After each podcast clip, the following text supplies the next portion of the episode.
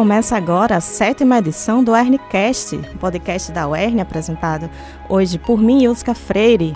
E o tema, não se engane, nós não estamos em março, mas esse é um programa bem feminino, porque afinal as mulheres elas não precisam de um mês específico, nem uma data, né? Hoje a gente vai discutir mulheres na ciência. Quem está aqui comigo hoje é a pesquisadora Eliângela Souza, ela que faz pós-doutorado na UERN em Física. E também conosco a aluna de graduação, Lívia Dantas, que é aluna do curso de Física da UERN. Então está começando agora o UERNcast.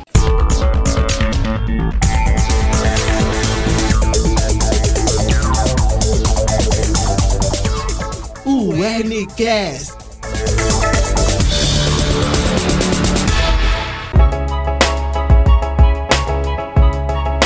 Vamos começar aqui com a Eliângela Souza, né? Queria que você começasse falando assim, como é esse ambiente das exatas, né? Para uma mulher que está chegando, ela se destacar. Você é uma jovem pesquisadora, não é? Que está aqui conosco, uma paraibana que está aqui fazendo esse pós-doutorado na UERN.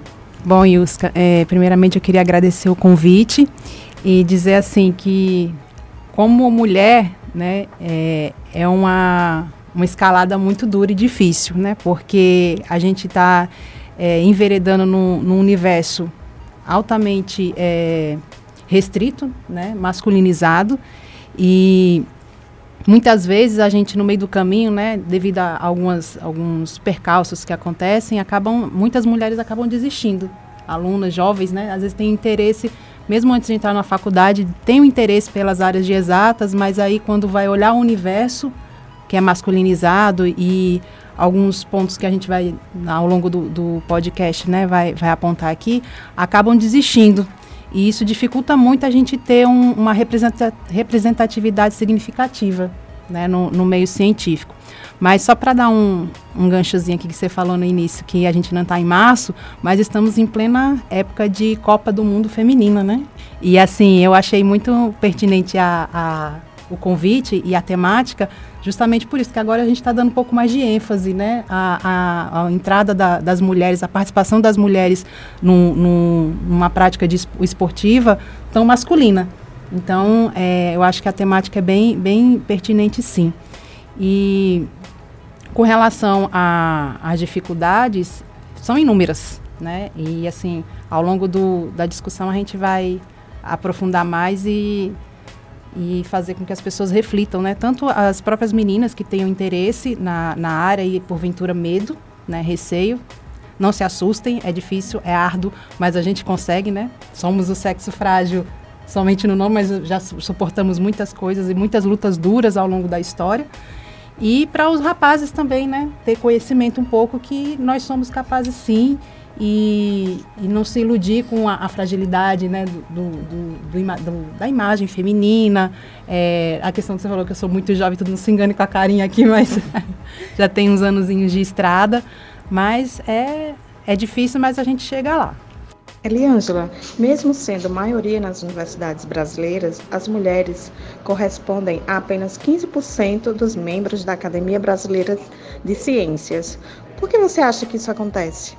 Aí tem, existem várias pesquisas né, nessa questão de gênero que apontam um, uns pontos é, específicos, muito, algumas vezes contraditórios, né, com relação à baixa representatividade feminina, mas aí no que você coloca como na, na, Academia de Ciências, um ponto crucial é a questão de é, o patriarcado que, que domina né, a nossa sociedade. Infelizmente, a gente sabe que a, toda a construção da sociedade ela se baseou tendo como referência é, o homem. Né? A mulher sempre foi vista como o, o oposto ao homem, a questão da, da, da fertilidade, né? da, da procriação, colocar sempre a mulher vinha sempre como tinha sido dada a ela a dádiva da, do é dada a ela, né? A nós mulheres, né? Somos as portadoras da, da, da fertilidade, né? A geração do, do outro ser. E essa responsabilidade que foi passada a nós acaba nos deixando sobrecarregadas no sentido da maternidade, de cuidado da casa, de família, e muitas vezes o lado profissional fica meio que deixado de lado. à medida que a gente vai evoluindo nas lutas né, de, de gênero e avançando, enveredando por esses, esses caminhos no lado mais intelectual e profissional, isso faz com que é, a gente encontre a resistência masculina, porque o homem ele, ele sofre um certo, uma certa ameaça, né, com, com o advento da mulher e no caso da, das ciências as mulheres não são muito bem, bem vistas, as mulheres que se dedicam à área científica. Por que razões seriam essas, né? Alguns pesquisadores da área apontavam, na época das primeiras pesquisas de gênero, questões biológicas, né? De associar a, a mulher ter um, um poder cognitivo inferior ao do homem. Então, uma mulher que fizesse ciência, que tivesse algum tipo de habilidade voltada para essa área, é, era uma coisa contra a natureza, né? Uhum. Antinatural. É, outra coisa, a questão da preparação acadêmica. A gente tem alguns problemas né, enfrentados na, nas universidades, questão do, do, da pouca, de pouca participação, poucas professoras mulheres também. Né, na, na, área, principalmente na área de exatas, e essa questão da pressão cultural e a falta de referências femininas, né? também faz com que a gente tenha, tem, se você não tem um exemplo de mulheres de sucesso, então você também não vai buscar é, ingressar por essas áreas. No campo, no caso da, da, Academia de Ciências, a gente vê que tem poucas mulheres que no caminho acadêmico conseguem é, alçar é, posições de destaque. Né? No, no, caso de uma universidade, por exemplo, são poucas professoras que chegam a ser coordenadoras do, de curso, de pós-graduação, é, chefes de pesquisa. E aí, é, essa dificuldade faz com que também se encontre poucas mulheres em comitês, né, de organizar, comitês como o caso Academia Brasileira de Ciências, ou, ou comitês de organização de eventos, né, voltados para a ciência. Então, é, por que isso? Porque a maioria que, que escolhe são homens. Né? Então, se você tem uma maioria de, de homens, como é uma área que é muito vinculada à produtividade masculina, é, e a mulher em determinada devido a problemas, a questões pessoais, né, família, filhos, né, a produtividade dela não é tão alta quanto a do homem. E como a gente vive no mundo, a, a ciência é um mundo competitivo, a, a, produtividade, a baixa produtividade das mulheres acaba se, é, sendo dando como consequência poucas mulheres nessas posições mais Ascendem, elevadas. Né? É. É, a gente vê que é um processo histórico, né? De patriarcado. Você mencionou a questão das meninas no futebol e até um tempo atrás as mulheres eram proibidas por um decreto, né? De jogar futebol. Uhum. Porque de acordo com esse, com esse pensamento, as mulheres não tinham essa habilidade física, né? Não eram feitas para esse tipo de, de, de, atividade, o que a gente vê que é muito errado, né? Uhum. E agora eu queria falar também um pouco com a Lívia, que está aqui, não é, Lívia? É, Eliângela falou sobre essa falta de referências, não é? Que a gente tem na ciência com, com mulheres. Mas, assim, você se espelha né, numa trajetória, como a gente vê da sua própria professora, da pesquisadora, para tentar também, você que está iniciando sua carreira, né? Você está no quinto período, mas ainda tem um longo percurso. Você se inspira nessas histórias? Olá, eu gostaria de primeiro agradecer a oportunidade, o convite. E não tem como não se inspirar, né? Uhum. A gente que está na graduação, é, eu estudo com mais uma menina na minha turma, somos só nós duas, e nós olhamos muito para as professoras que temos na universidade, todas as duas são duas doutoras, e olhamos muito para a questão da de Eliângela também, que é pesquisadora, e é muito importante para nós pela questão da representatividade. A gente olhar e ver que não são só os homens que estão lá e que nós também conseguimos. Porque muitas vezes nesse meio a nossa ao longo de toda a história, nossa intelectualidade foi colocada à prova, a intelectualidade da mulher. E ver que outras mulheres também conseguiram alcançar posições que antigamente eram só para os homens é gratificante e inspirador também. Uhum. Então, para você, como é sentar numa turma, né? Você falou é só você e outra colega. Isso. Você sente alguma diferenciação? Hum, não, lá na UERN não. Os professores são extremamente queridos, tanto com todos os alunos. A relação é muito boa do, de aluno e professor. Lá é, é, bem íntimo, assim, por questão de ser um curso que tem poucos alunos. e o respeito prevalece, na maioria das vezes, tanto dos colegas com a gente quanto dos professores com a gente. Isso é importante. E você pretende também é, seguir né, a carreira pós-graduação, publicações? Como é? Você se sente incentivada para é, produzir ciência? Com certeza. É, é um caminho, como a Eliangela falou, árduo, difícil, mas a gente sempre tem o apoio, tanto das professoras quanto dos professores. E é algo que eu pretendo. Não pretendo parar na graduação, pretendo seguir, emendar em um mestrado, um doutorado, se, se Deus me permitir, um pós-doc, e por aí vai. vai é, eu pretendo atuar tanto na área de ensino quanto também na pesquisa. Certo. Então, Eliângela, vamos dar as dicas, né, para quem está nos ouvindo, que pretende seguir nessa ciência, assim, qual o, eu queria que você desse seu testemunho, né, de como uhum. você começou ainda na graduação, né, e para chegar a esse ponto que você está agora, né, do, do pós-doutorado, qual a dica para quem pretende, né, seguir a carreira acadêmica? É, o negócio da gente é ter dedicação, né, muito, muito, muito estudo, e principalmente é, a questão de não deixar é, os, os comentários que surgem, né? A gente vai lá mais na frente falar um pouquinho sobre isso, mas a gente que é, que é mulher, uma minoria, né? Como todas as minorias, sofremos muito com algum, alguns tipos de comentários maldosos. E às vezes, se você se deixa levar por esses comentários, acaba desestimulando, é, vai você desenvolve às vezes uma baixa estima, como eu falei no início, né? É, uma, é uma, um segmento, fazer ciência é, é, é uma área muito competitiva. Então, nesse negócio de competição, é meio que às vezes um, um vale tudo. E aí, se você não tiver sangue frio e está preparado para saber lidar com essas situações, você acaba, às vezes, sucumbindo né, a, a, ao sistema, à guerra de, de, de forças, vamos assim dizer, e às vezes acaba desistindo. Quando eu entrei na, na, no curso de, de física, na época, faz muito tempo, né? 2004, é, eu fiz na, na UEPB, a minha turma começou com 67 alunos, né? Porque a instituição lá é uma entrada, entrada única. Eram 67 alunos, desses alunos tínhamos seis mulheres.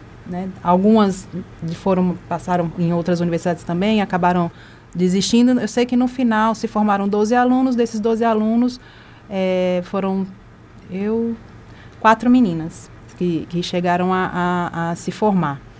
Nessas quatro meninas, todas elas seguiram pós-graduação.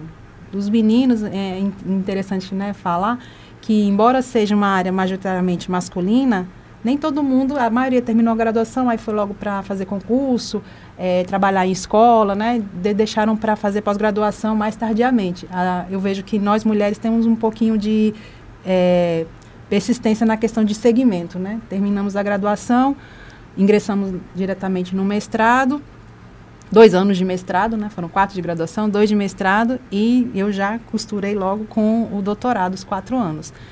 E todos as, todas as, essas, essas, como se diz, esses, esses estágios de estudo, eu percebia que o número de mulheres sempre foi reduzido. E à medida que você vai avançando, a, a, a representatividade feminina é cada vez menor os percalços que existem na, na, na, vida das pessoas, a questão de é, poucos programas de pós-graduação, a pessoa ter que viajar, às vezes a, a, a, gente que é mulher tem muito essa questão da, da conexão com a família, às vezes passa num mestrado numa outra cidade, né, fica aquele, aquele, aquele negócio de do cortar o cordão umbilical e morar longe, né, aprender a, a sobressair se sustentar sozinha, a questão de bolsas também, que a gente tem enfrentado também grandes dificuldades. E depois, é, quando eu terminei o doutorado, terminamos, acho que foi eu e mais umas três colegas também na, na mesma época, é, a dificuldade para fazer um projeto, né, para ter projetos aceitos para fazer um pós-doutorado. É, é, é difícil. Por quê? Nessas seleções, exige-se muito, como eu falei lá, na, lá atrás, a questão do, da produção acadêmica. Então, você tem que ter é, participação em eventos, você tem que ter publicações de artigos. E muitas vezes, na pós-graduação, a gente já está numa idade que geralmente é o quê? Dos 20 aos 30 anos. Então, geralmente, às vezes a gente se casa, tem filhos, e tudo isso faz com que a produção caia um pouco. E aí, quando você submete um projeto, às vezes o projeto é bom, mas aí quando vai olhar o currículo, quando você tem de publicação?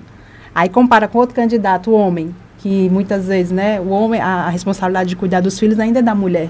Então, o homem não tem tanto, mesmo ele casado com filhos, ele não tem tanto esse compromisso. Então, ele tem uma certa publicação, é, uma certa quantidade de artigos publicados maior do que a mulher. E aí acaba se vendo, essa, como se vê muito essa questão de produtividade, então acaba-se que tem mais, as bolsas são né, concedidas mais a homens do que a, a mulheres. Mas, embora seja difícil, não é motivo para a gente desistir, uhum. né? Porque o Brasil é grande e a gente tem que, que desbravar mesmo e ter coragem de encarar. Certo, então essa jornada dupla, né, muitas vezes até tripla que a uhum. mulher enfrenta, né, porque às vezes ela tem que estudar, ela tem que trabalhar e ela tem que cuidar dos filhos. Então esse é um dos desafios para que a mulher ela, ela se persiga, né, nesse caminho da ciência. Um dos, é, um problemas. dos grandes problemas. Tanto é que existem pesquisas feitas nessa questão, inclusive eu vi uma recentemente, feita no Rio Grande do Sul, pesquisando, discutindo justamente isso. É, que no final lá do artigo ela chega à conclusão de que as mulheres que se destacam, que chegam a ter é, destaque na ciência, muitas vezes elas são solteiras, né?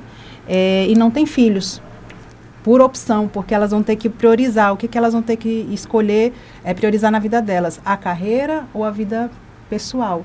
Porque é, as que tomam a, a, a, escolha de tentar seguir com as duas, elas sofrem mais dificuldades na questão de, de produção.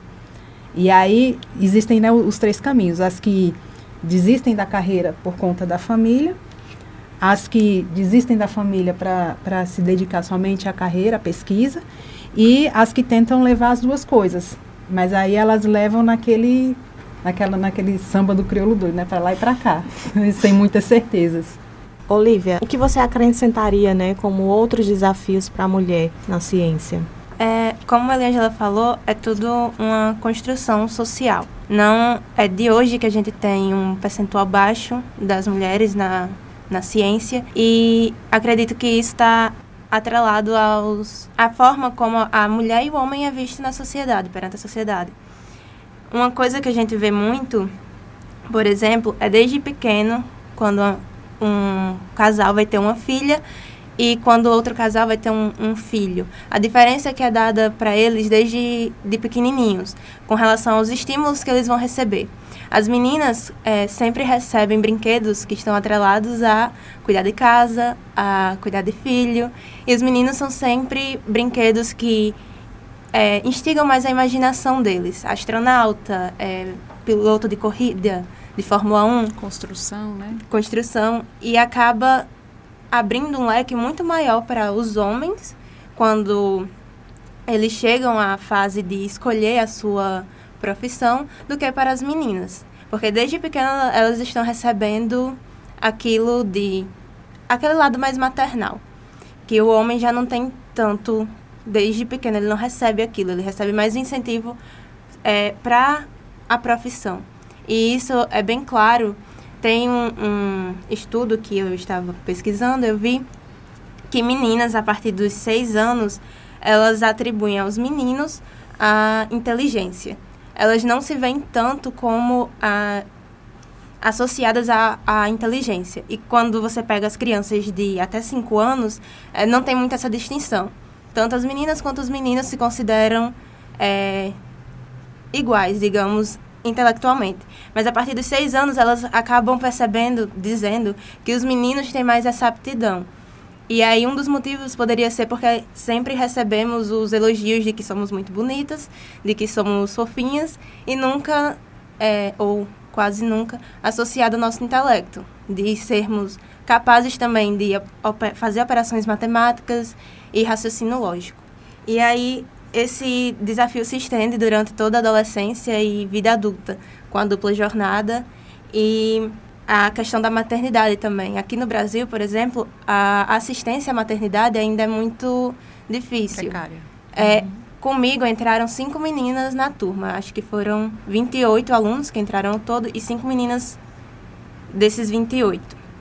E uma dessas meninas, ela era mãe. Ela desistiu logo no primeiro período porque é um curso pesado. Não era exatamente o que ela queria, mas por juntar o que ela não queria com a dupla jornada, ela acabou desistindo logo da, do curso. Eu tinha conversado com ela, ela pretendia passar um semestre no curso para poder fazer a troca, para ela ir para o que ela realmente queria. Ela não conseguiu concluir nem esse semestre, devido a essa dupla jornada que ela tinha. E isso acontece constantemente. O número de mulheres que entram na graduação e depois conseguem alcançar um cargo superior é, vai diminuindo. E isso acontece por vários empecilhos que, que vão surgindo, seja ele por, pela maternidade, seja ele por coisas que acontecem no meio acadêmico. E aí essas dificuldades, é, acredito que com o passar do tempo vão aumentando, porque o preconceito vai aumentando também. Ainda tem muito o tabu de que mulher não é para estar em certas, em certas ocasiões. A questão da Copa Marta é considerada agora a maior artilheira, uhum. tanto de, passou, ultrapassou Pelé, e ela está na Copa usando chuteira de um, um de, símbolo, de né? um símbolo, é. Que porque igualdade, né, entre isso, gêneros. Igualdade salarial, porque uhum. os patrocinadores não ofertaram a ela o mesmo valor que ofertam, por exemplo, a outros jogadores masculinos, sendo ela a maior artilheira da história.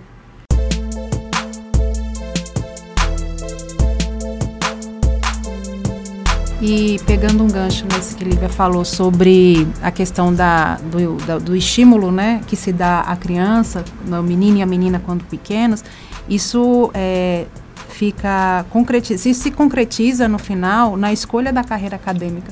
A gente diz que na ciência existem, a gente quando vai pegar o todo, né? Você falou quantos por cento, né? 15%, 15%. que a gente tem na academia de ciências.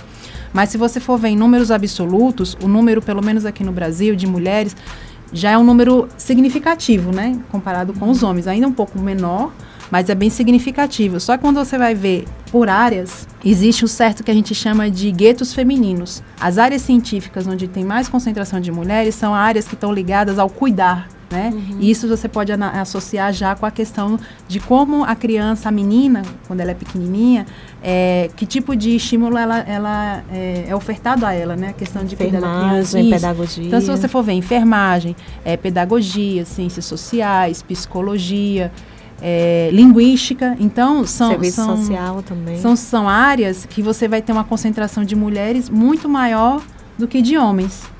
Né? Então, é, a gente tem que tentar mudar isso aí. É um trabalho árduo, não vai ser uma coisa de imediato. É uma coisa de longo prazo. E começa já da família. A gente coloca a trela muito a questão da, da, da academia, mas na família já começam os primeiros contatos, né? Com a ciência, com a curiosidade. Tem um, um físico famoso, né? Que fez até o, é, o remake do do, do, da série do, do Carl Sagan, né, o Tyson, e ele fala que toda criança, ela é, por natureza, um cientista, ela é curiosa, independente do, do sexo, se é menino ou menina. Então, cabe a gente, enquanto pais, estimular desde pequeno a curiosidade dela a explorar o mundo, independente do gênero né, ou do sexo. Porque, é, à medida que quando você tem um leque maior de opções, você tem uma, um melhor poder de, de escolha né, da sua carreira futura. E assim, não acontecer muitas vezes de as pessoas ir fazer um curso e de repente chegar lá com uma colega de Lívia, né? Não é o curso que eu quero. Né? Uhum. Mas assim, faltou o que para ela? Né? Ela poderia já ter ingressado no, no, curso que realmente fosse mais, ela se identificasse mais. E assim, falta de conhecimento da, da, das áreas também atrapalha um pouco nessa questão de representatividade feminina né? nessa área científica. Mas eu posso dar um exemplo para você bem interessante do do, do o Nobel, né? Dá para você ter uma, mais ou menos uma ideia, no caso das, das ciências, onde tem mais concentração, né? É, no caso de, das áreas que são ligadas à, à, STEM, né, que é a sigla que se usa para ciência, tecnologia, engenharias e matemáticas, é o, a área que tem menos. Né? A física, por incrível que pareça, assim, a coitada é a mais sofrida. Né? A gente tem o que? Desde que o prêmio foi criado, em 1901, foram 904 pessoas premiadas, né, laureadas com o prêmio Nobel, e dessas, desse total, só 5,6% são mulheres. Aí isso aí vai dividir na, nas áreas. Quando você vai dividir por áreas, física só tem 1%. São só três mulheres né? A Marie Curie, a Maria Mayer ganhou em 1963 e 55 anos depois da segunda mulher que ganhou a Donna Strickland, que ganhou agora em 2018, né? Em e química, né? Diga. Não, e de Curie para Mayer foram 60 anos. Pois é. Então é um, é um intervalo bem considerado, né? Em química a gente tem 3%, são cinco mulheres.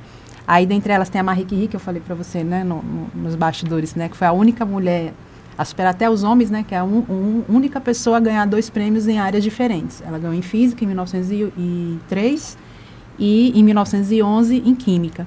Aí medicina já aumenta para 5%, são 12 mulheres de 216 ganhadores. Economia 1,23%, mais ou menos. Literatura 12%. E por incrível que pareça, né, na, o Prêmio Nobel da Paz ou seja, para reclamar, as mulheres conseguem né, ter voz. A gente tem a maior representatividade no Prêmio Nobel da Paz, que foram 16%. E ainda é baixo. É, e ainda é, é baixo. São 17 mulheres que receberam.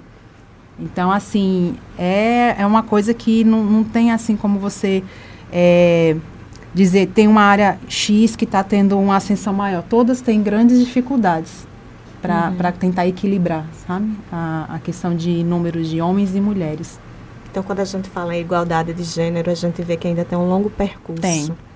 É como se, por exemplo, a gente tem. Existem né, grandes é, organizações hoje, comitês, que estão incentivando mais a, a, participação das mulheres na ciência, inclusive é, alguns internacionais que oferecem bolsas, né? Eles colocam bolsas de é, doutorado, pós-doutorado, e assim, eles sempre colocam, né? É, incentivamos fortemente que jovens mulheres, né, jovens estudantes que queiram ingressar, né? Assim, é aberto para todo mundo, mas eles colocam uma observação, um PS, né?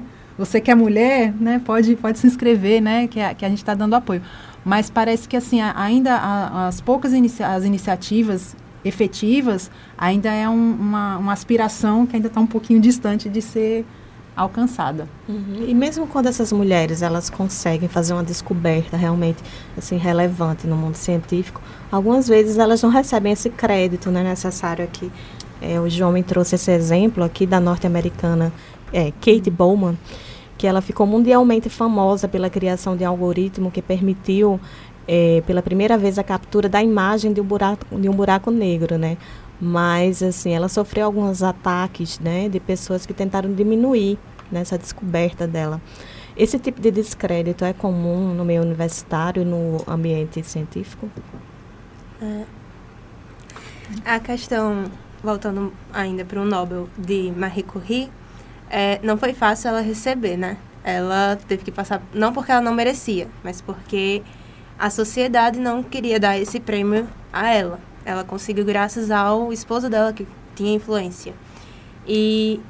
Na verdade, na... ele não aceitou receber se ela também não recebesse, isso, né? Isso, porque os três prêmios dedicados às mulheres na física, os três prêmios Nobel, eles não foram dados somente a mulheres.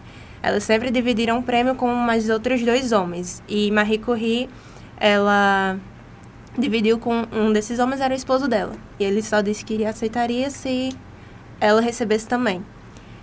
E isso foi em 1903, o primeiro prêmio que ela recebeu. E nós vemos isso até hoje.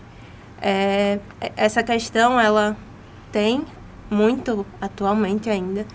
E esse, desme esse desmerecimento, esse, esses ataques que essa cientista sofreu, por exemplo, se dá justamente à questão dos homens simplesmente não aceitarem que as mulheres estão ganhando espaço que as mulheres também são capazes, talvez por muitas vezes serem, se sentirem ameaçados por estarem perdendo o espaço deles, teoricamente, para as mulheres que estão conquistando ainda o espaço na ciência e acabam tirando, querendo tirar o crédito dela. Não foi ela que fez todo o algoritmo, o algoritmo só, não foi ela que fez todo o algoritmo só. Teve a ajuda de toda uma equipe, mas ela acabou ganhando destaque. E muita gente eu estava dando uma olhada sobre esses ataques e muita gente dizendo que ela não deveria receber isso tudo de visibilidade e que a visibilidade deveria ser dada a outras pessoas, homens, não, não a ela. É, isso aí vem muito da questão da construção de cientista que se foi feita ao longo da, da, da história, né? A gente tem essa, um, um, dentro da discussão de gênero, um, umas pesquisas que falam sobre a questão do, da identidade, né? o papel da mulher. E a ciência, como uma construção social e histórica, ela estabelece, foi estabelecido né, dentro da ciência as chamadas redes de poder, onde isso é disseminado né, na sociedade em geral, e a gente não vê só isso com relação às mulheres, como eu falei lá no início, toda a minoria sofre com as redes de poder. Né? Uhum. A gente vê, já viu né, ao longo da história é, a, a, segregação racial, né, que muito forte, enfim. E essas, essas redes de poder, elas, elas instituem procedimentos, métodos, saberes e verdades né, específicas, e ao mesmo tempo elas determinam quem pode fazer ciência e quem pode ser cientista. Como eu falei lá atrás também, é, as identidades elas são construídas a partir umas, das oposições binárias, né? O polo positivo e o polo negativo sendo o positivo sempre tomado como a referência. No caso da ciência, o polo positivo é quem? É o homem. E a mulher seria o, o seu oposto. Então, é, como a, a toda a, a, comunidade ela é dominada pelo sexo masculino, uma mulher que ascende, né, ela é vista né, como uma intrusa entrando, né? Um, um como se diz, né, um, um estranho dentro do, do formigueiro. E, e aí esse descrédito né, né, essa, essa questão das, dessas relações de poder, elas acabam reproduzindo, né, esse, esse, essa questão de... É um estigma, né? Isso, é, o estereótipo que se cria, né, o estigma que se cria, né, no, no relação da, da mulher, e aí a, a pesquisa é, é, materializada a partir da, da desconstrução da imagem de cientista, né? Sempre é aquele, né, a imagem que se tem do homem, o homem branco e altamente produtivo, né? E aí você a maneira que você tem para desmerecer a questão, né, de, aí de certa forma até desconvidar mais mulheres a participar é descreditar o trabalho de uma, de uma, de uma cientista, né? E assim, como Lívia falou, o Prêmio Nobel sempre tem uma mulher, mas ela sempre está acompanhada de outros homens. Mas a, a, eu acredito que a tendência no futuro, a ciência é feita por colaborações. Dificilmente eu acho que a gente vai ter um, um trabalho que tem uma mulher única, uma mulher somente, né, sozinha ganhando. Né? Sempre é, os trabalhos são sempre feitos em grupos, mas seria interessante que a gente tivesse, por exemplo, um grupo de mulheres, né? Por que não, né? Duas pesquisadoras trabalhando junto no mesmo projeto ganhar o prêmio Nobel, somente elas, sem referência a um homem.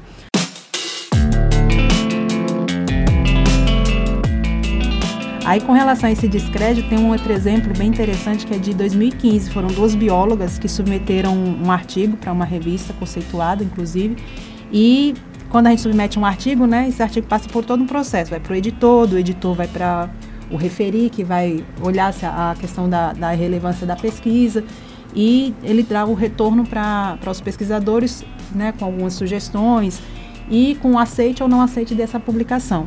E quando essas meninas submeteram esse trabalho, a resposta que elas obtiveram do referir foi o e-mail, né? É, recomendo fortemente que vocês é, acrescentem o nome de mais um ou dois pesquisadores homens que possa dar credibilidade à pesquisa de vocês. Nossa, que absurdo. Ou seja, esse, esse e-mail, né, elas, elas assim que receberam, divulgaram, saiu no, no acho que foi no The Guardian, 2015. E aí ca causou um, um, né, assim, uma revolta muito grande na, na principalmente para as mulheres que lutam tanto, né, uhum. por esse reconhecimento, né? Bem recente, né? Ou seja, é. para ter crédito precisava ter uma assinatura de, de um, homem, homem. é, para poder ter validar o, o, o trabalho, os resultados, os resultados, que elas obtiveram. A questão da do Prêmio Nobel que a ciência ela se faz em conjunto, não é mais só é, é uma tendência, né, como Eliangela falou, só que a questão de Marie Curie e Mayer, elas receberam bem, é, já faz um bom tempo, né? E depois dela, homens receberam sozinhos o prêmio Nobel. Então, tem aquela questão não só da ciência hoje se fazer em grupo, antigamente também fazia, mas também foram creditados é, em algum ano, em alguns anos, apenas um homem para receber o prêmio Nobel. Tipo, ele recebeu sozinho e era homem. Se fosse com a mulher, acho muito improvável de acontecer. Vocês não acham que também assim falta a presença feminina nesses comitês científicos ah, que sim. recebem esses trabalhos? Então falta essa representatividade também, Falta. porque eu acho que uma mulher avaliando, ela não né, indicaria que é necessário ter um, uma assinatura de um homem para validar esses resultados. Uhum. Então, tem esse caminho, esse campo que as mulheres também precisam ocupar. É, mas aí é caindo de novo naquela coisa que a gente comentou mais, é, mais cedo. É, os comitês são formados, quem escolhe são homens. E aí a escolha é determinada pelo quê? Não, né, a escolha é determinada pela produtividade. Aí se a mulher não tem uma produtividade significativa, dificilmente ela vai conseguir espaço ne, nesses meios, né? E aí, aí o outro ponto que cai é a questão sexista mesmo, né? Infelizmente, é, é uma luta que a gente vem desbravando aí há muito tempo e que eu acho que também não vai ser tão, tão logo a gente ter, vai ter é, mulheres né, em, em, em, comitês. em, comitês. como tão importantes como esse do Nobel. É, como Lívia falou, falando ainda dessa questão do descrédito, a gente tem um outro exemplo também da Lise Meitner, que foi uma cientista né, da área de física nuclear, que inclusive foi ela que denominou, fez todo o processo e denominou o nome que a gente conhece hoje como fissão nuclear. E ela trabalhou num laboratório junto com um professor, o chefe do laboratório, né, era um homem, o Otto Hahn. E quando o trabalho deles né, foi publicado, que foi um trabalho né, extraordinário na época, é, quem recebeu o prêmio foi o Otto Hahn e o colega dele, que era o aluno de doutorado, se eu não me engano, homem, a, a Lise Meitner, fez todo o trabalho, denominou o, o nome né, do, do processo e ela, o nome dela foi omitido da premiação. Então, assim, é, às vezes acontece, tem o descrédito e tem às vezes a, a, a omissão mesmo, né? Tentar apagar a, a imagem da mulher. Outro caso conhecido também é o da, da dupla hélice, a descoberta da dupla hélice do DNA, que foi feito pela é, Rosalind Franklin e quem recebeu foram né, o, o, os, os, cientistas é, Watson e Crick. Uhum. E assim, é, é, ela, ela, ela fotografou o DNA, né? Ela viu a dupla hélice no laboratório, mas ela não conseguiu é, identificar o que era. Então a foto, de alguma forma, né? Dizem a, as histórias, né? Que a foto foi surrupiada e eles associaram, né? Ah, isso aqui é a dupla hélice do DNA. Fizeram todo né, o trabalho em cima disso aí, publicaram, divulgaram e receberam o prêmio Nobel. E ela ficou, foi deixada de lado.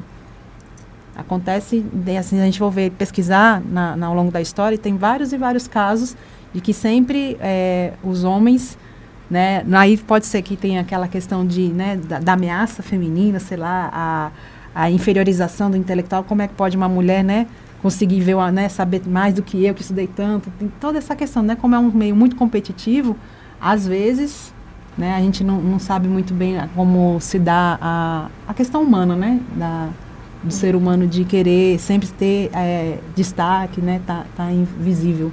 Essas histórias me lembraram de um filme, é, o Estrelas Além do Tempo, né? Que é baseado também na história real, que relata já um duplo preconceito, tanto Ali da mulher é. e a mulher negra, que é uhum. é ainda mais difícil, né? Você ter esse reconhecimento.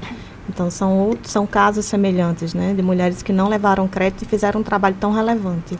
Sendo a ciência um reflexo da sociedade também, é, a gente vê ao longo da história da ciência e ainda e ainda presente hoje é, estudos que tentam mostrar que a mulher intelectualmente inferior ao homem, como querendo justificar todo o patriarcado que existe, dizendo, por exemplo, que a mulher tem um cérebro mais leve ou um, a, o crânio menor do que o homem, por isso a a capacidade intelectual é menor. E isso parece um pouco absurdo. São trabalhos antigos, mas também tem gente ainda hoje querendo, estudando e querendo provar é, esse, essa incapacidade. É, essa incapacidade feminina que não é não é verdadeira. Já tem estudos que contrariam isso. E um dos exemplos desse desse caso foi um ex-engenheiro da, da Google e ele é um mestre em Harvard. Ele tem mestrado em Harvard e ele foi demitido da Google por proferir e tentar provar biologicamente que as mulheres são inferiores aos homens e não teriam, portanto, capacidade de trabalhar no ambiente da Google, que é um ambiente tecnológico. Ele tentou fazer isso e acabou sendo demitido, mas é um, uma pessoa que tem mestrado em Harvard e é algo bem atual. Então, ainda hoje a gente encontra estudos que tentam desmerecer e descreditar as mulheres na ciência e nesses meios que são considerados é, meios masculinos. Ainda há muita misoginia, né? Também Demais. Você falou sobre o filme, né, da, da Estrelas, das além, Estrelas do Além do Tempo. Aí eu lembrei de dois fatos também curiosos, né? Que na época da, da corrida espacial entre Estados Unidos e, e Rússia, né? Tinham tinham estavam se fazendo seleção para possíveis astronautas para mandarem né para o espaço. E aí dentre esses astronautas tinha um né, muito conhecido que foi o Gordon Cooper. E foi dar uma entrevista e nessa entrevista um jornalista perguntou a ele se haveria possibilidade de ter lugar da mulher ter lugar né na no programa espacial americano. E aí a resposta dele foi assim né bem né, como se diz, num tom, né, bem, bem, como se diz, preconceituoso, misógino mesmo, né? Ele dizendo que poderiam ter, né, porque na época eles tinham enviado um chimpanzé, né, antes, aí disse assim, não, a gente poderia ter enviado uma mulher ao invés de um chimpanzé. E assim, a frase, né, assim, para você ver a questão da sociedade, como a, a sociedade ela, ela é contaminada pela, pela essa, pelo machismo, né? Todo mundo riu, homens e mulheres riram da frase, né, da, da piada que ele, que ele fez. E, e outra, outra, outro fato interessante também foi que nessa, nessa época, na né, década de 60 mais ou menos, é, durante todo esse processo do, do programa espacial americano, é, tinha um cientista que ele fez formou um grupo, inclusive tem um documentário nesses canais de streaming chamado Mercúrio 13, onde ele selecionou 13 mulheres e foi feito com elas testes para a questão de uma possível ida ao espaço, né? E esse cientista ele chegou à conclusão de que é, seria mais viável para o governo enviar mulheres do que os homens por questões econômicas. A mulher é, consome menos oxigênio, né? E em todos os testes foram feitos com homens e mulheres, elas conseguiram se, se sobressair. E quando esse, esse programa foi descoberto, é, ele foi vetado pela NASA e, inclusive, o presidente também interviu, né? Fechando todo o programa. E aí o, o cientista que, o astronauta que fez as, a, a, a, volta, né, na, na, na Terra, na, na época, né, que foi o, o John Glenn, ele, a, ele tinha soltado uma, uma, uma nota, né, num, jornal, dizendo que as mulheres, né, apoiando a questão da atitude da NASA, dizendo que as mulheres não podiam é, ocupar o espaço que é dos homens por uma questão social.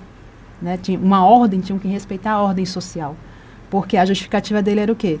Quem vai para as guerras são os homens, quem voa nos aviões, quem, quem projeta, quem constrói são homens. Né? Então, tipo assim, né? É lugar, lugar de mulher tem que ser na cozinha, vamos assim dizer, em meias, né? Em, em entrelinhas, o que ele quis dizer, né? Que essa questão era uma, é, é, você querer ir contra a realidade da ordem social americana, né? Uma mulher e, e ingressar por esse meio. Mas, enfim, o que eu queria chamar a atenção é que, enquanto os Estados Unidos estavam nessa polêmica toda aí, a Rússia, por outro lado, em 1963, mandou, né, fez a, a, o primeiro, a primeira, foram 48 voltas que foram feitas em torno da Terra, foi feita por uma mulher, né, a Valentina Teres, Tereskova. Ela deu 48 voltas em torno da Terra, antes dos Estados Unidos, né, isso causou todo o furor, tanto é que no filme retrata a corrida deles, que era para poder mandar o John Glenn, né, achar o cálculo lá do que a, que a Goebbels fez, para poder ele conseguir fazer, né, dar a volta também, para não ficar atrás da Rússia. E quatro meses depois que a Rússia fez, dessas 48 voltas, o John Glenn vai e ele não consegue fazer nem 10, né? Só fez três voltas e hum. teve um problema lá acabou tendo que voltar. Ou seja, né, pagou pela misoginia dele.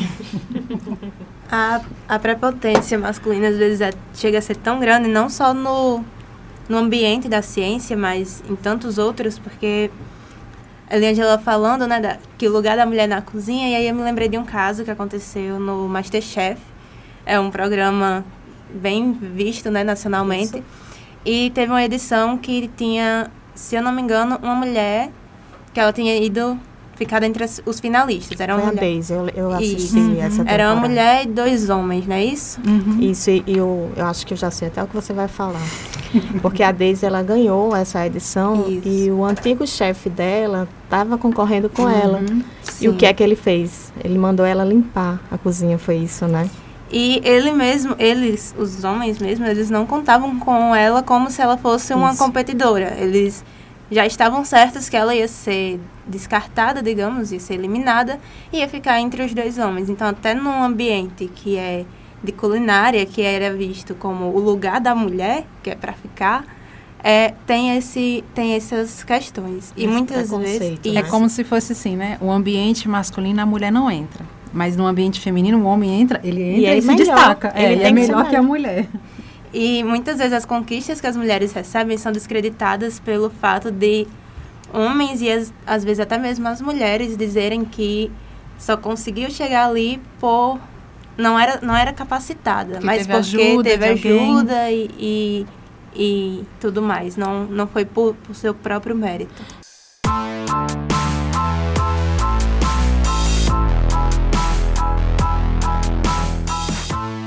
Mas esse machismo estrutural, né, o patriarcado, ele é tão forte que a gente vê mulheres com pensamentos Tem. machistas. Exatamente. Então, existem muitas mulheres que pensam de forma limitada, né, que se colocam com, num estágio inferior e também não incentivam suas, suas filhas, suas sobrinhas a, a tentarem, né, ascender. Verdade. É, tem algumas. Eu não vou dizer porque eu conheço al- algumas pessoas que pensam assim no meio mesmo. Por exemplo, como é que você. No início você falou como, quais dicas que você dá para meninas né, que queiram ingressar na, na carreira acadêmica, né? É, um conselho que eu, eu dou é não ouçam comentário, é, conselhos do tipo você tem que ser forte, é, não, demo, né, não demorar, é, você tem que ser você. Porque existem algumas mulheres que entram né, na, na- nessa, nesse universo da gente, da ciência, e elas criam certos, certas, como se diz, é, uns mecanismos de sobrevivência no meio é, masculino, né? No caso, um laboratório, por exemplo. Então, uma colega vai para o eu tenho uma colega que trabalha no laboratório que a maior parte lá são homens e acho que só tem ela, pelo menos ela na maior parte do tempo é só ela que está no meio dos homens. E ela diz que quando chega no laboratório, ela fecha o- a cara, ela não usa maquiagem, qualquer tipo de, de adereço que, que, né, de, que as mulheres costumam usar já para não chamar a atenção né, dos homens, para não receber piadinha e coisa do tipo. Então é uma coisa, essa questão da, da, da, da mulher é uma coisa que tem que ser trabalhada do- da- das mulheres, a questão de, de se posicionar, mas também dos homens em questão do respeito, né?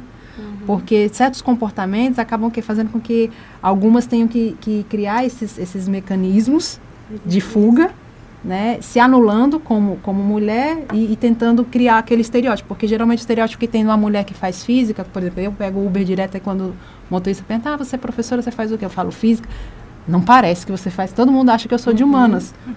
Por quê? Porque a pessoa de humanas pode, ah, pode se arrumar e a pessoa que é de exatas não pode. Então já cria-se toda. A mulher que faz ciência, a mulher que faz física ou matemática, ela tem que ser mais masculinizada, por quê? Né? Ou seja, para que ela tenha, tenha certa credibilidade no trabalho, ela tem que parecer um homem. Né? São questões que a gente tem que, que trabalhar e repensar também essa forma. E, e, assim, eu sei, falo isso porque quando meu pai chegou a, a ver um livro, eu estava estudando um livro, ele viu Física para Engenheiros. Aí ele olhou e disse assim: Você está estudando engenharia? Engenharia é curso para homem. Aí "Ah, onde é que está escrito que engenharia é para homem? Mas assim, são coisas que vão sendo né, implantadas desde de muito tempo atrás, como você diz, é, é um, um- machismo estrutural. Que como vem de muito tempo, é, a gente, a luta tem que ser a, a- passo a passo. Né? Vai ter, também tem que ser o combate a essa questão do preconceito, da participação da mulher nesses meios, tem que ser árduo, é, tem que ser diário, para que lá na frente a gente possa tentar ter um mínimo né, de igualdade entre, entre questão de posições, de, de valorização do trabalho e reconhecimento. E essa questão do mecanismo de defesa leva a pensar, e talvez seja algo até um pouco irracional que a gente faz para tentar evitar certos tipos de comentários, né? Mas como se a culpa fosse nossa. É, Não é porque a gente tem. Vale ressaltar isso, não é porque a gente passa um batom ou um rímel ou qualquer coisa, coloca um brinco, que a gente tá dando direito de nossos orientadores ou nossos colegas avançarem de modo que a gente não permita. E aí, às vezes, acaba que quando acontece, a, a gente se sente culpada e a sociedade, no geral, nos culpa. Que você provocou. É, Exatamente. isso, isso. E no nosso meio, isso acontece em todos os âmbitos, mas no nosso meio, que tem mais homem, acho que eles sentem talvez um pouco mais encorajados a fazer esse tipo de coisa, porque aí não tem muita voz para recriminado, digamos, não tem muita voz. Talvez eles pensem que não tem muita voz para é, criticá-los e, e reclamar com eles. E aí simplesmente acabam fazendo, porque muitas vezes homem passa a mão na cabeça de homem e fica por isso né? mesmo, exatamente. É, são comuns esses casos de assédio na área de exatas? Muito. Infelizmente. Assim, a gente vê, por exemplo, ultimamente a gente tem visto no, no esporte, né? Algumas denúncias, né? De, de atletas que sofrem, né? Assédio com dos seus treinadores, às vezes de colegas. Na academia também é comum, porque, é como Lívia disse, é um universo fechado, né? Restrito, masculinizado. Existe o corporativismo, entre, entre os homens e vem aquela a relação do poder, né? A mulher ainda é vista como o ser que tem que estar submisso à vontade do homem. E às vezes tem, já, já vi casos de, de orientadores que submetem as alunas em troca de, de algum é, de algumas facilitações, vamos assim dizer, né, de trabalho, como se ela não tivesse capacidade de atingir tal objetivo, né, receberem né, as propostas indecentes, vamos assim dizer, né, para se destacar na carreira. Isso, isso é, é, é um ciclo vicioso, porque independente dela aceitar ou não, se de repente ela se destaca, né, é, por mérito próprio, às vezes os comentários dos próprios colegas, né, cria-se um certo ciúme, associa, por exemplo, se ela trabalhar com algum orientador que tem um, né, um, um, um renome, né, e tal, ah, mas fulano publica porque também deve tá, ter alguma coisa entre com o orientador, tá, ganhando, né, tá dando alguma coisa em troca. Existem esses comentários maldosos também. É, é como se a, a mulher, ela, se ela chegar a um certo patamar, a mulher falou, sempre vai ter que ter ajuda de, de alguma forma, tem que ter um apoio do homem, tem que ter um homem por trás dela a, a- fazendo com que ela ascenda. Como se as conquistas dela estivessem relacionadas apenas à sensualidade feminina e não à capacidade que ela tem. E aí Então, vem aquela questão né, do, do, do mecanismo de defesa. Então, como é que eu vou fazer? Eu não vou chamar a atenção. Né? Em, em 2015 teve um Nobel de Economia, acho que é de Economia ele, eu deixo, não, não, não me lembro agora qual foi a área, mas ele fez um comentário muito criticado, dizendo que existiam, é, um comentário que ele fez, ele estava numa conferência que falava sobre a questão da mulher na ciência. E aí, no meio da, do, do- da palestra dele, ele falou assim, ó, existem três coisas que acontecem com as mulheres em laboratórios, né? É você se apaixonar por elas, ou elas se apaixonam por você, e quando você as critica, ela, elas choram. Né? E aí ele defendeu que deveria, por conta disso, ele deve, disse que deveria existir laboratórios separados, laboratórios só para homens e laboratórios só para mulheres. Quando na verdade deveria existir o respeito, né? Não é? É, eu estava olhando alguns casos sobre esse assédio, tanto moral quanto o sexual, e eu vi o caso da menina da Universidade dos Estados Unidos, ela trabalha nessa área de ciência, e ela disse que durante a aula o professor abordava e os alunos riam quando ele falava sobre questões de, do corpo feminino e tudo mais, o que é algo extremamente inapropriado em um ambiente de sala de aula. E aí ele acabava, acabou falando, ela relata isso no contando a história, que ele falou que para trabalhar com ele a mulher tem que ser bonita. E aí ela ficava chegou a se perguntar da capacidade que ela tinha para estar ali. E aí vale lembrar que às vezes essas esses comportamentos acabam entrando na cabeça das mulheres, da gente, e a gente acaba se questionando mesmo da, da nossa capacidade, do, do que a gente está fazendo ali. Por quê? Se É é só porque eu sou mulher, só porque eu sou bonita, ou porque, enfim, me privilegiam por causa disso. E muitas vezes isso é apontado na, na universidade, porque nós somos minoria, e às vezes quando nós nos damos bem, talvez melhores do que os homens, eles vão apontar, ah, mas tirou nota melhor porque é mulher, porque o professor privilegiou. E aí coloca a nossa capacidade à prova também. Tem outro caso que foi aconteceu na UFRN e a universidade acabou abafando, que foi o professor uma, é, prejudicar uma aluna de mestrado, é, dificultou ao máximo o mestrado dela, simplesmente porque ela arrumou um namorado e não queria nada com esse orientador dela. E aí ele acabou perseguindo ela academicamente. E a universidade abafou o caso e ele entrou com um processo contra ela, dizendo que ela assediava ele e provocava ele por usar roupas Inapropriadas, roupas provocantes. E essa menina acabou, no relato dela, né, ela acabou dizendo que desenvolveu é, síndrome do pânico e o transtorno obsessivo compulsivo, que é o TOC. E ficou por isso. Até o relato onde né, ficou por isso. A universidade abafou o caso e quem recebeu o processo foi ela, que na verdade era a vítima. E esses casos acontecem não só nos Estados Unidos, mas aqui no Brasil, aqui pertinho da gente, na, na nosso campus. E tanto na, na federal quanto na estadual também. Está presente em todo lugar, né? A gente tem esse, esse, esse problema de, do, do assédio também, às vezes, é, reflete muito nessa questão, né, de muita desistência da, das mulheres, né, na, das meninas na, nessa carreira, porque, por exemplo, já aconteceu, eu, eu tive um professor da graduação que ele não orientava meninas. Ele tinha um negócio, ele, ele orientava todo mundo, todo mundo chegava para ele, ele, ele aceitava, mas chegava uma menina, ele recusava. Aí eu não, aí eu questionava, né, professor, mas por que que você você não, não, não orienta meninas e tal? Aí ele falava, a questão principal era por conta de comentários de que se ele orientasse, porque ele era um professor jovem, né, tinha acabado de terminar o doutorado, aí tem aquela coisa, né, todo mundo chega num ambiente assim, na universidade, né, sempre tem aquela, a, a, a- gente tem o professor, é, às vezes a gente cria, né, umas imagens, né, tem aqueles amores platônicos, tá, quando a gente é adolescente. E eu acho que ele, não sei se ele sofreu por isso em algum momento da carreira dele, mas ele dizia que não, não a orientava para evitar certos tipos de comentários. Aí eu até cheguei a perguntar, é certo de comentário ou certos tipos de, de, de repente, desejos que você poderia, porventura, ter pela, pela estudante, tá, né? Ele meio que desconversou, não, para evitar qualquer tipo de coisa, eu acabo, prefiro não, não aceitar a orientação. Só que eu disse, só que você deveria ver, professor, que ao mesmo tempo, quando você tenta se preservar, você pode estar boicotando o futuro do, de um estudante. Porque a área que você faz pode ser a área de interesse dela.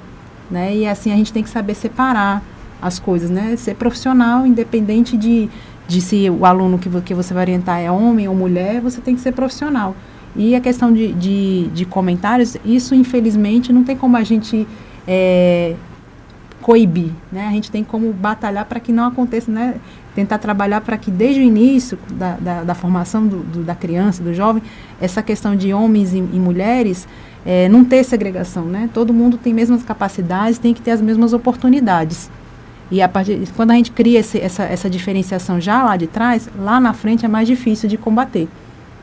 Então, a a gente, com os que já estão na, na- no meio agora, a gente tem que estar lutando, mas assim, trabalhar com, com os mais jovens para que essas coisas não se perpetuem, né? Trabalhar na educação, né? É, Desde o início, principalmente. incentivar as meninas, as crianças, que elas podem seguir essa área, né? É. Da, da ciência. Eu acho que tudo, tudo é educação, né, É. professora? E A não é, e é a base, não é só você chegar na universidade. Porque se você chega com esse pensamento, você vai só entrar naquele ciclo vicioso, você vai Isso. repetindo e vai levando esse tipo de preconceito, esse tipo de atitude, até é, no, nos- no alto escalão, digamos assim, da, Uhum. da pesquisa, né? E a gente Uhum. chega até uns comitês científicos que a mulher, ela é descreditada. É, infelizmente.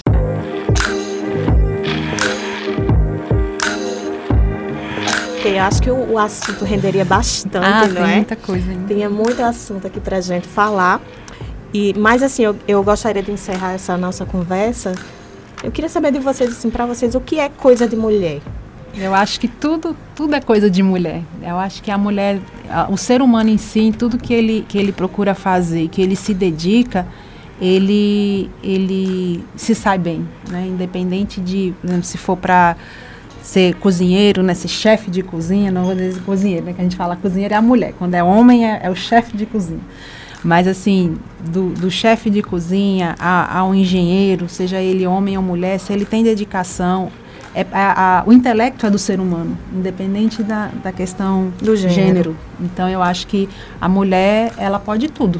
Tudo que ela quiser, ela, ela é capaz, ela não pode se deixar levar pelos estereótipos que se criam, pelas adversidades, porque como a gente discutiu aqui, as adversidades foi é toda uma construção que se tem e como toda construção feita, né, a gente é, não, pode não, não destruí-la, mas a gente pode modificá-la, né, a gente pode remodelá-la. Então, eu acho que essa, essa, essa ascensão que a gente está tendo recentemente, é, os avanços que têm sido poucos, mas significativos, já mostram que a mulher ela pode fazer o que ela quiser, independente da, da, da condição dela, né, seja social ou racial. Algumas vão sofrer, vão sofrer mais dificuldades, vão ter mais obstáculos, mas nada que desanime, né, que possa é, fazer com que elas existam. Eu acho que quanto mais difícil, melhor é, é, é, a vitória lá na frente, né? O sabor da conquista. Uhum. Sendo sincera, quando foi feita a pergunta, eu pensei logo em coisas que são, é, digamos, de mulheres para a sociedade. Vamos falar assim, aquele, aquele padrão maquiagem e tudo mais. E talvez seja do machismo que está intrínseco em todos nós, porque querendo ou não, sempre tem, ainda tem um pouquinho disso em cada um da gente, por mais que a gente, uns tentam mais do que os outros se libertar disso, né? Mas tudo é coisa de mulher, toda, tudo que envolve o intelecto, se é de homem, acredito que possa ser de mulher também. As, as diferenças biológicas existem, os homens, por exemplo, têm muito mais força na parte superior do corpo do que as mulheres e, é, claro, tendo o mesmo preparo físico e isso não é algo discutido porque é biológico, é, já veio, já é assim, não tem como mudar. Mas intelecto não. É, como a Eliangela falou, a gente pode, a gente pode, we can do it. Uhum. a gente pode estar no meio da, de, da área de exatas, a gente pode estar no meio da área de de linguagens e, enfim, de humanas. E até nas Forças Armadas, por que não, né? Uhum. No Exército, tem muitas mulheres no Exército, no ITA, que é, uhum. que é de aeronáutica. E, enfim, nós podemos fazer e ir além do que muitas vezes nos dizem que até onde a gente vai. Os limites são impostos pra gente, só que nós podemos quebrá-los. Onde quer que seja, qualquer área que seja e é algo a ser construído. Eu espero que no futuro não tenha tantos, tantas limitações para a mulher como tem hoje. Hoje já tem bem menos do que o passado, como a gente viu. E eu espero que lá no futuro tenha menos ainda, porque é, é uma construção. Infelizmente, fomos colocadas para trás muitas vezes, mas nós estamos tentando correr atrás do, do prejuízo que nos foi dado, nos foi acreditado. E nós podemos fazer tudo que, que queiramos obviamente. E é isso. Tudo pode ser coisa de menina, desde que a gente queira fazer e se submeta a fazer. Então, para encerrar, eu também gostaria de dizer que para mim o que é coisa de mulher, né? Então, a mulher ela pode ser o que ela quiser, né? Ela pode estar tá produzindo ciência, ela pode ser a melhor do mundo, como a nossa Marta, né, no uhum. Ela pode ser como a Ada Lovelace, que foi a primeira programadora da história. Ela pode ser uma Dandara, que, que ajudou, né? Lutou pela resistência à libertação dos escravos. Então, a gente tem vários exemplos de mulheres. E, para mim, foi uma honra estar com vocês aqui, discutindo, né? Esse papo tão bacana. E que venham, né? Novas conquistas, novas vitórias. A gente está aqui com uma pesquisadora em física, uma futura pesquisadora, não é? Então, esse recado que a gente deixa, que a mulher ela pode ser o que ela quiser. Nós agradecemos a sua companhia aqui em mais uma edição do Ernicast. Lembrando que para enviar sugestões, vocês podem entrar em contato pelo wernicast.br.